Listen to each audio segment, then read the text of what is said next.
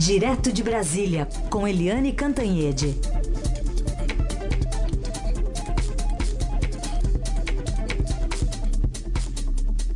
Conexão aqui, São Paulo e Brasília. Eliane, bom dia.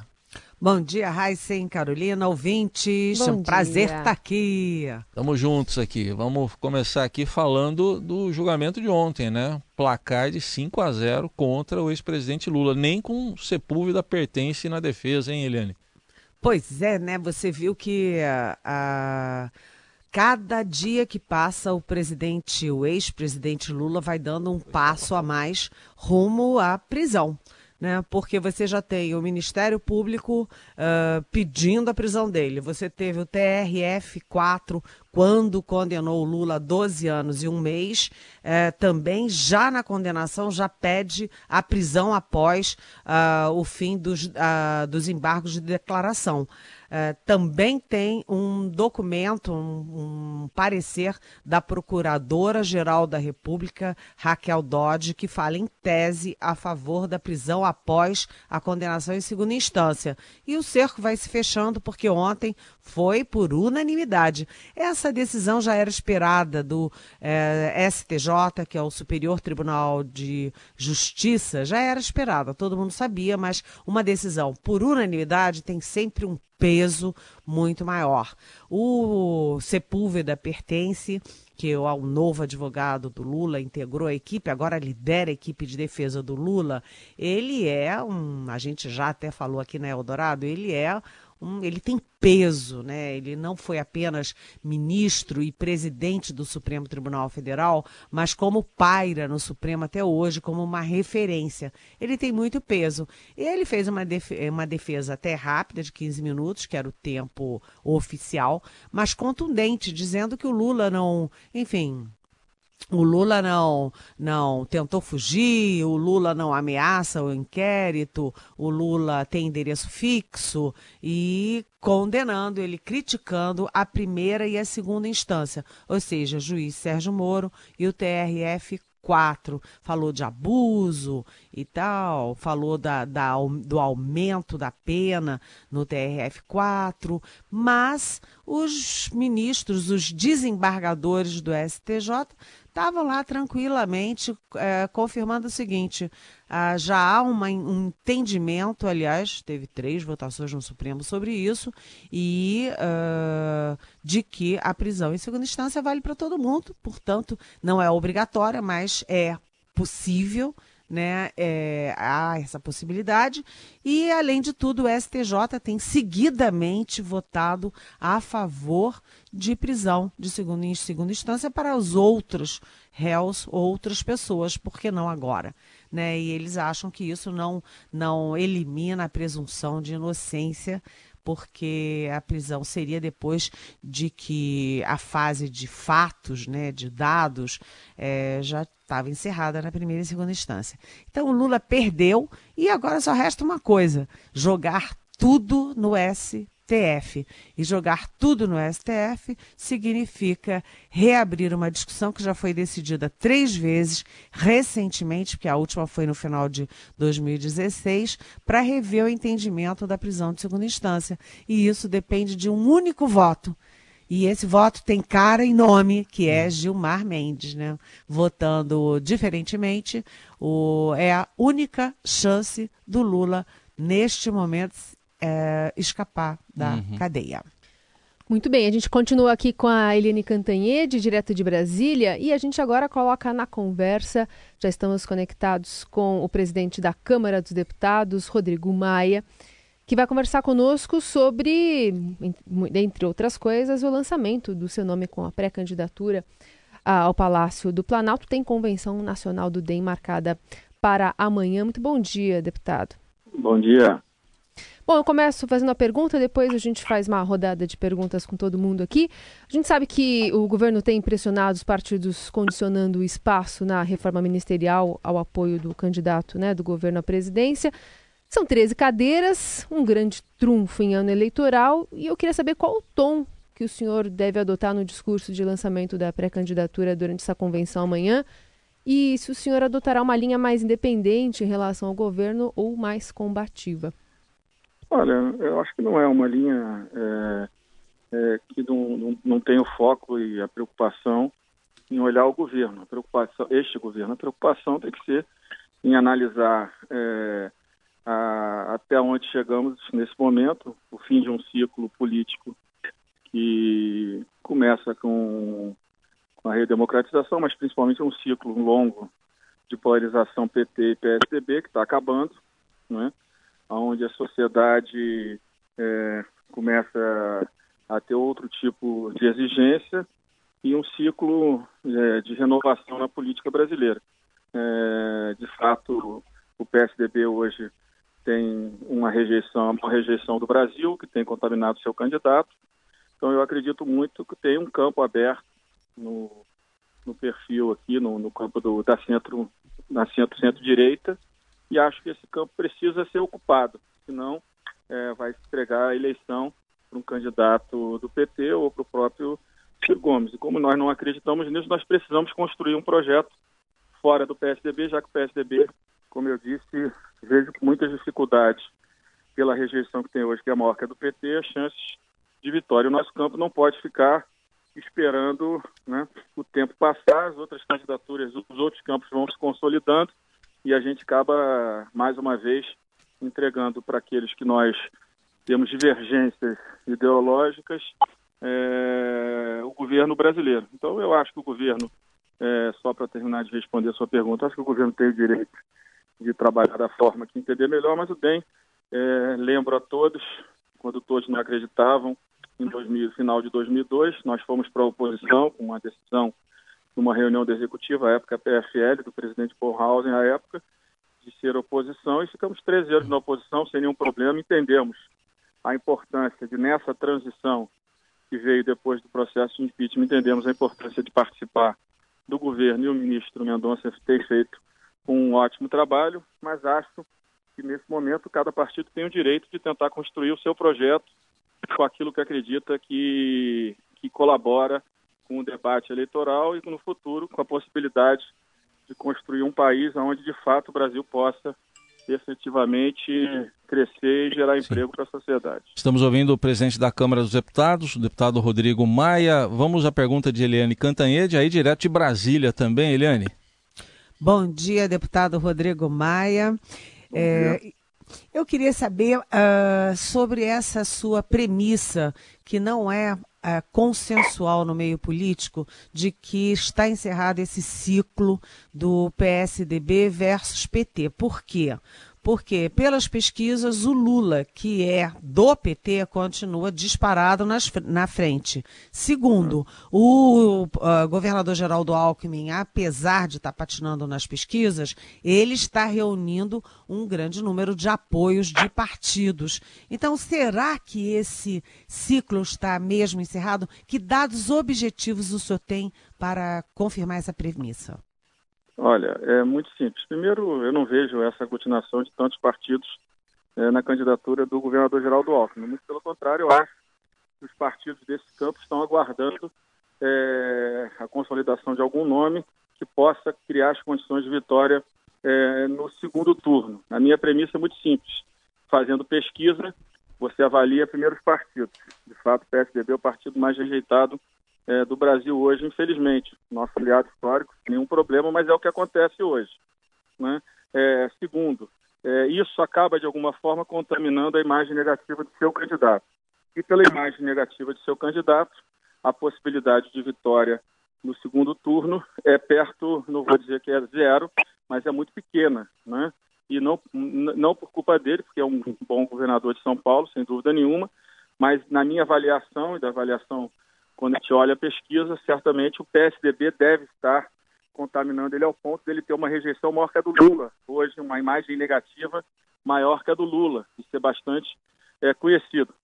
Acho que essa questão do Lula, né, ela tem um, um erro, e eu sempre disse isso, você lembra, sempre reclamei da comunicação do atual governo, que o atual, o atual governo é, foi, vamos dizer assim, é, tão vamos dizer, é tão, não vou chamar de incompetente, seria um exagero, mas errou tanto a estratégia de comunicação que deixou um vácuo. No Brasil hoje, parece que o final do governo Lula e tudo que o Lula gerou com a escolha da Dilma, é, isso não tem responsabilidade dele. Então hoje você tem um vácuo. O Brasil tem um esquecimento da presidente Dilma.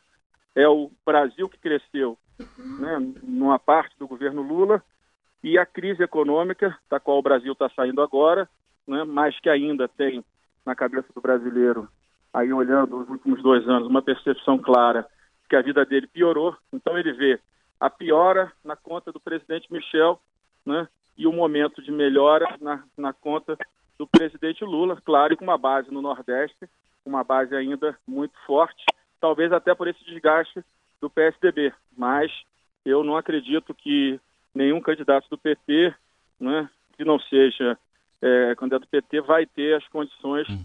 de construir um projeto vitorioso. Então eu acredito mesmo que o ciclo ele pode ter ele se encerrou. Acho que eu, a sociedade está cansada é, dessa polarização, está cansada é, do debate dos quadros do PT com o PSDB vai procurar uma alternativa. Ainda um campo muito aberto, mas eu tenho muita clareza de que, é, como há no governo, o governo não fez um corte né, mostrando claramente o que tinha recebido, ao contrário, a primeira decisão do governo atual foi, né, da qual o meu partido faz parte, claro, não estou dizendo que não foi, aprovar aumento de 16 categorias, tocar a máquina como se nada tivesse acontecendo, gerou essa percepção. Tem o Lula, tem o Michel, o desastre fiscal, o desastre econômico que foi, que gerou 14 milhões de empregados no Brasil do, do final do governo Lula, pro, do segundo governo Lula para o governo Dilma, é um vácuo que não existe hoje na percepção da sociedade. Então eu acho muito uhum. difícil que essa polarização ela se restabeleça se de fato as outras alternativas estiverem colocadas. No caso Agora, do PSDB, presidente... é muita clareza isso, é muito claro que infelizmente a rejeição ao PSDB que contamina a imagem negativa do, do, do, do seu candidato, inviabiliza a vitória no segundo turno. Presidente, é, nessa sua equação, vocês têm, nesse campo que o senhor chama né, de centro-direita, vocês têm a sua pré-candidatura é, pelo DEM, tem o Henrique Meirelles, ministro da Fazenda, é, aí namorando o MDB, e você tem até a possibilidade aí, que pelo menos até o início da semana estava sendo colocada, do presidente Michel Temer. Qual é o papel do governo e qual é a força do governo Temer que o senhor imagina é, para outubro? Eliane, eu acho que essa é uma questão que tem que responder o governo. Né? É, eu acho que a sociedade está esperando um ciclo de mudanças, né? E as pessoas têm que estar se preparando para discutir esse Brasil do novo ciclo, né? Acho que o presidente Michel é, termina um ciclo, né? E acho que a candidatura e a candidatura dele e do e do ministro Henrique Meirelles certamente representam o governo, sem dúvida nenhuma, representam basicamente o governo. Né? O governo está tentando, trocando, é, colocando uma agenda, tentando se colocar tem, de fato, uma melhoria clara na economia. De fato, a, a, o, que, o que se recebeu, o que nós temos hoje, é uma situação muito melhor. Isso faz parte, claro, da decisão de se colocar uma boa equipe econômica e também de uma agenda que a Câmara, é, boa parte dela, é, aprovou, que veio do governo, outra parte. Nós encampamos com muito mais profundidade que o governo de ter gerado impactos nesses, nesses últimos meses, mas acho que essa questão, a força do governo, nesse momento eu vejo ainda com muita dificuldade, porque apesar do, do Brasil estar tá crescendo, começando a projetar que vai crescer bem esse ano, ah, o impacto disso é, no emprego ainda não é não é robusto, não sendo robusto, não tem uma sensação de melhora por parte da sociedade. Então, acho que é, nesse momento, por exemplo, eu acho que o governo ainda vai ter muita dificuldade de colocar né, é, um candidato nesse jogo. Deputado, o, o senhor, ao mesmo tempo que tem posições convergentes com o governo, tem também ultimamente posições divergentes, um, até um certo distanciamento. A gente ouve falar muito aí do que o presidente Temer quer um candidato que defenda o legado, o chamado legado do governo dele. O, o senhor defenderia esse legado, pelo menos em parte? E que legado seria esse? Olha, eu quero defender um projeto para o Brasil. Se dentro desse projeto do Brasil tiver parte são convergentes, convergentes com aquilo que o governo defende, que o governo fez, que inclusive com apoio da Câmara dos Deputados, da qual eu presido, eu não tenho nenhum problema em defender. Né? Agora, é, eu acho que a sociedade espera que tenha um candidato que tenha um projeto, que tenha transparência para falar a verdade para a sociedade, que a gente diga de forma clara que a gente precisa fazer escolhas. Né? O Brasil não pode mais é, continuar gastando com a sua burocracia, né, com despesas obrigatórias, todo o orçamento da União. Isso faz com que o Brasil não cresça. Esse esclarecimento, né, essa, essa transparência à sociedade precisa ter essa informação de forma concreta. Por que, que o Brasil não cresce? São questões que a gente precisa colocar agora. É, se tiver convergência em temas que o governo defende, que eu defendo, não tenho nenhum problema em defender. Eu mesmo, o partido sempre defendeu o Ministério da Segurança Pública e quando o presidente resolveu lançá-lo, eu tenho defendido é, todos dizendo que é a decisão correta, que falta agora é primeiro é, organizar o que, que significa o Ministério da Segurança dentro do Sistema Nacional de Segurança. Acho que isso a Câmara e o Senado farão em conjunto nas próximas é, semanas e precisa ter orçamento, que é essa outra discussão que a gente vai ter que ter. Quais são as prioridades que a gente precisa ter, aquilo que precisa cortar no orçamento. Agora, eu vou defender, eu quero participar de um processo onde existe um projeto para o futuro do Brasil. Algumas questões certamente serão convergentes com o que o governo pensa é, do ponto de vista, principalmente na área econômica. E é claro que, se for convergente, eu não tenho nenhum problema de defender, porque já defendi várias vezes. Agora, um candidato que represente a defesa é, do governo, eu acho que esse candidato não está projetando o futuro, está projetado defender um passado, né, que precisa ser defendido. Tem muita coisa boa que o governo do presidente Michel fez, fez principalmente na área econômica, e nós da Câmara e do Senado fizemos parte disso. Né, de forma nenhuma vou negar a importância do que foi a mudança de governo Dilma para o governo Michel, mas acho que o Brasil está menos preocupado em defender, em, em, entender o que foi o legado e mais preocupado em entender o que vai ser o futuro. Eu acho que é disso, é disso que se trata o processo eleitoral de 2018. Então o senhor não é um candidato do governo? Eu não sou, eu sou, eu sou candidato, eu quero ser candidato de um projeto. Se isso aglutinar partidos da base do governo, ótimo. Eu não sou candidato para olhar para trás. Eu, sou candidato, eu quero ser candidato para olhar para o futuro. Né? Se eu conseguir Agora... representar isso, para mim está tudo bem. Se não, eu prefiro preferiria continuar disputando a eleição de deputado e cumprindo meu papel no Parlamento brasileiro. Presidente, é, o, há uma sensação de que o mundo político, de que o governo, de que os partidos tradicionais, os principais partidos, estão negligenciando o fator Bolsonaro nessa eleição. Como é que o senhor vê a, essa cristalização do deputado Jair Bolsonaro no segundo lugar das pesquisas? Olha, tenho, tenho assim, admiração pessoal pelo que ele conseguiu construir sozinho pela compreensão que ele teve, até por ter mais liberdade que outros, de usar a internet e ser, ser visto na internet. Agora, para isso, caminhou por um caminho né, que muitos políticos né, não teriam condições de fazê-lo. Por exemplo, ficar polarizando na questão dos valores, que foi a primeira aparição dele para a sociedade brasileira, foi na discussão dos valores, não foi no tema segurança pública. Né? Então, eu, eu admiro, porque acho que a pessoa, quando consegue enxergar na frente dos outros, com a liberdade que ele tinha de ser um deputado, né, basicamente que é, nunca foi partidário, sempre representou um segmento da sociedade, conseguiu ampliar isso para a questão do voto mais conservador, né, muito mais a, a, da ultradireita, mas eu admiro isso. A segunda coisa é que um acompanhamento das pesquisas, é, você já vê em várias regiões do Brasil um, uma, uma queda do nome dele. A, a, nossa impressão é que, ao longo do tempo, é, a candidatura dele vem, por exemplo, no Norte Nordeste, onde a gente tem visto mais pesquisa, ela já vem perdendo é, alguma densidade e, e, a aposta que a gente faz, que não há essa clareza de que o Bolsonaro está cristalizado, muito menos que estará no segundo turno de qualquer jeito. Ainda falando sobre pesquisa, é, presidente, a gente tem, diante dessa pesquisa que mostra quase inalterada impopularidade, impopularidade de Michel Temer, mesmo depois da intervenção federal no Rio, dá para interpretar que a pauta da segurança sucumbiu a essa sucessão de reveses que o presidente sofreu no STF desde a semana passada? Eu não sei se é isso. É, é porque a sociedade, ela, ela, a impressão minha, não tenho nenhuma pesquisa sobre isso, mas a impressão que eu tenho é que o, o tema segurança é, é, um tema hoje que, que a sociedade olha com preocupação. Agora, tem muitos temas, às vezes, e as pesquisas precisam ser feitas com muito cuidado, porque às vezes um tema que pode estar, por exemplo, saúde durante muitos anos foi o principal problema. Mas quando o político jogava todo, o seu esforço no tema educação, na, na, desculpa, no tema saúde, ele não conseguia captar votos porque a sociedade, em algum momento, não acreditava que ninguém resolveria mais o problema de saúde. Com isso, aquele tema não era um preditor, quer dizer, não era um tema que, que gerava votos. Né?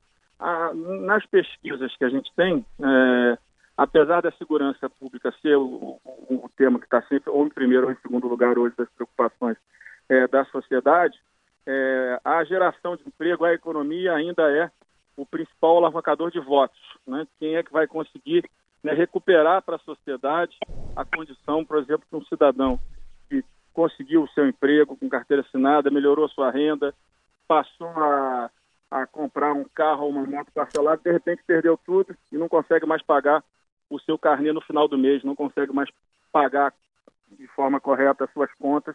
Então, esse ainda é o principal, é, vamos dizer assim, o principal foco da, da, decisão do voto. Pode ser que mude daqui para frente. Segurança Sim. é a principal preocupação, mas chegou num ponto que talvez a sociedade, mesmo apoiando né, a criação do Ministério, apoiando a intervenção, ainda não viu né, resultados concretos. Né? A gente, o que a gente vê é que é, foi feita uma escolha que agora só, no, no dia de ontem, mudou os comandos, né? porque não podia ter uma intervenção aonde os comandos da polícia da polícia fossem as mesmas pessoas. Que sinalização é essa? Então, para que a intervenção? Então, agora foi feita a mudança e o que se espera agora nos próximos, nos próximos dias é a apresentação desse planejamento e o acompanhamento. Agora, tem uma coisa que é fundamental, não apenas para o Rio, na área de segurança. É, é, claro que não é só isso.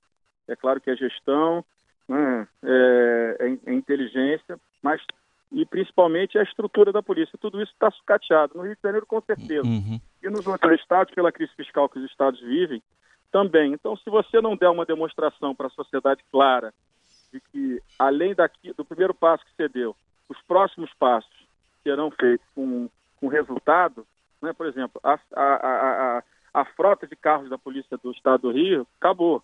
Só tem carro andando quando a prefeitura no interior, por exemplo, da Baixada, ela própria está reformando.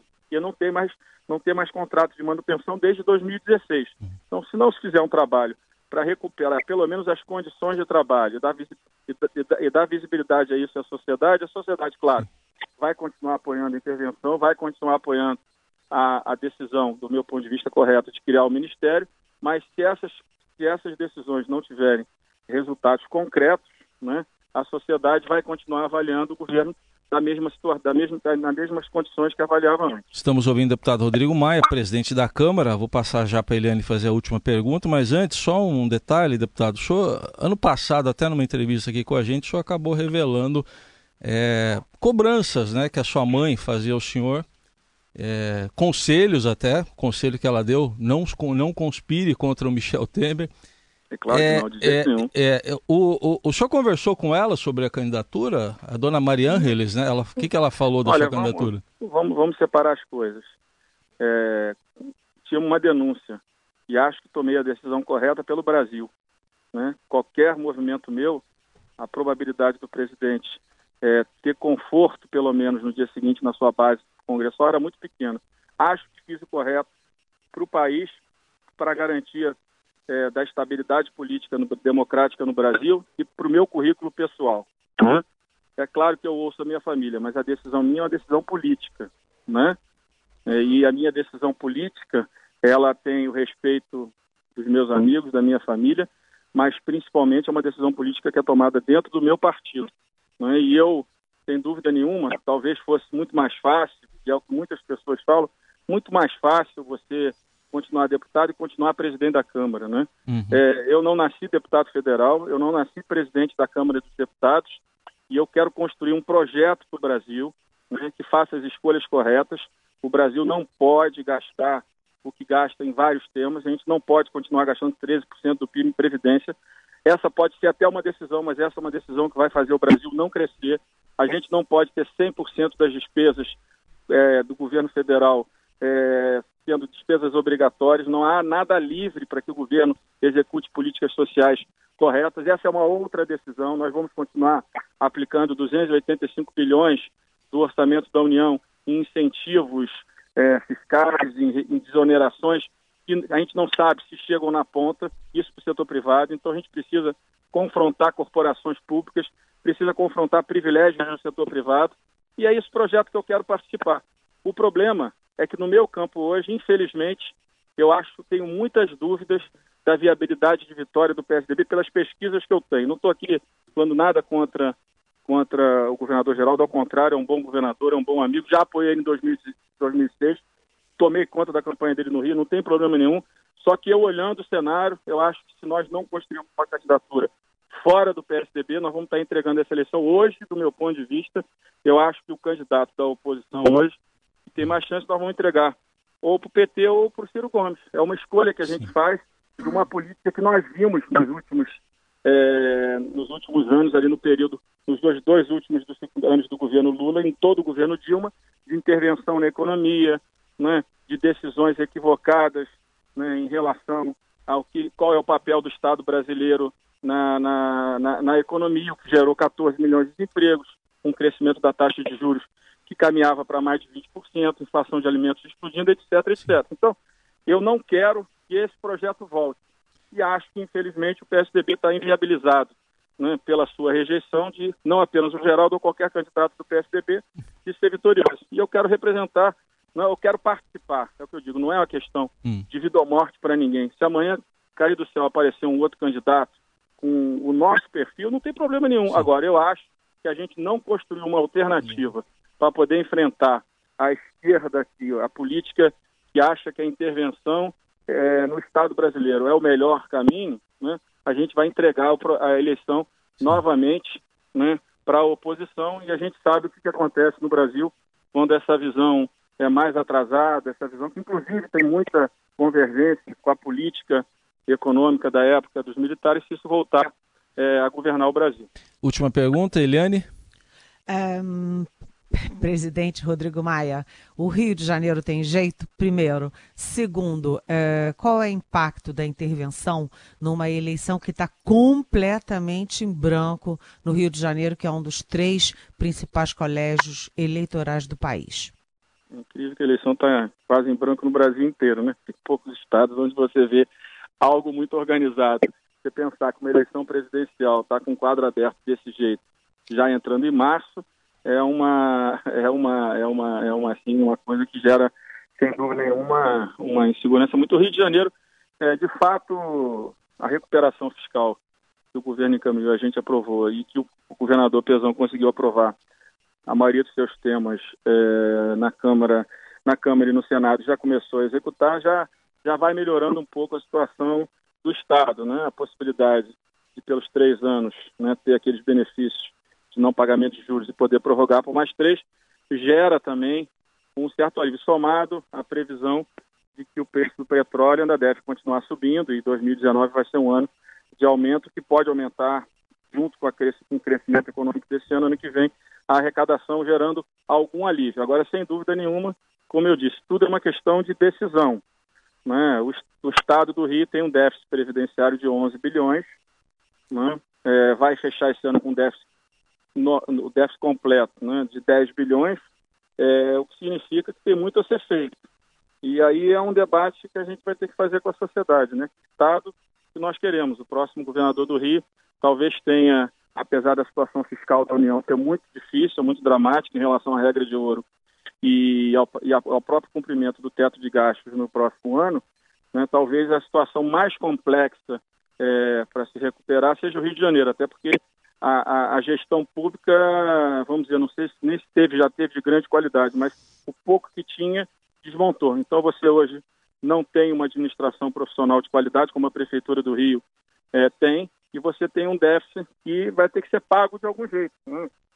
De alguma forma vai ter que ser pago. Então acho que é, o que foi feito até agora é o início de uma recuperação, mas ainda está muito longe de ser aquilo que, que vai dar a solução no Rio de Janeiro. A gente precisa de um gestor no Rio que garanta é, qualidade na, na gestão, quer dizer, um profissionalismo, como eu disse, que a Prefeitura do Rio desde a década de 90 tem, né, para que a gente possa é, executar minimamente as políticas, mas somado a isso, não se pensar de que forma vai se reorganizar esse monstruoso déficit que o Rio tem, eu acho que a gente vai continuar patinando da mesma forma. Ouvimos o presidente da Câmara dos Deputados, Rodrigo Maia, do Democratas. Obrigado pela atenção aqui com a Rádio Dourado. Até uma próxima oportunidade. Um abraço. Aí. A Eliane continua com a gente, né? Tô ah, aqui. tá aqui, tá aqui. Presente. Pois é. E assim terminamos, né? A gente vai ter bastante coisa para comentar, acho que sobre essa entrevista que a gente acabou de ouvir, mas pelo menos candidatíssimo aí o Rodrigo Maia é, e, e, e, colocando mais uma vez o PSDB nesse canto, né? Nesse canto de que não deve ter chance, especialmente no segundo turno, né, Eliane? O que eu achei mais importante foi isso, é que o Geraldo Alckmin, governador de São Paulo, enfrentou a duras penas a competição com o João Dória, que acabou, enfim, é, recuando. Depois enfrentou a competição na mídia com a possibilidade do Luciano Huck e agora vai enfrentar, hum. como vocês viram, aí um novo adversário que é o Rodrigo Maia, porque o Rodrigo Maia falou mais diretamente contra o PSDB do que contra todos os demais candidatos. É tá difícil para Chuchu. Hein, Eliane?